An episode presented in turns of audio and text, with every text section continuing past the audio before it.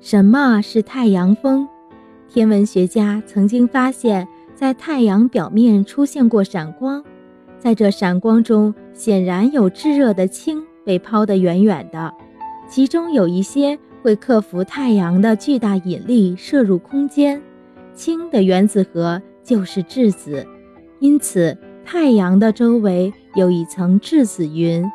一九五八年，美国物理学家帕克。把这种向外涌的质子云叫做太阳风，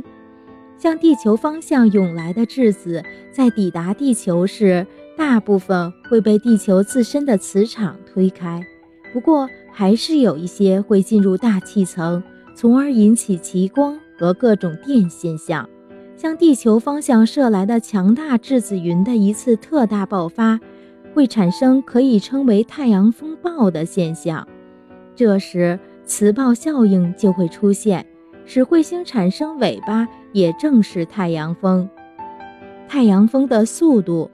太阳风的风可以一直吹到我们地球，在地球轨道附近，人们测得的太阳风的速度为四百五十千米每秒左右。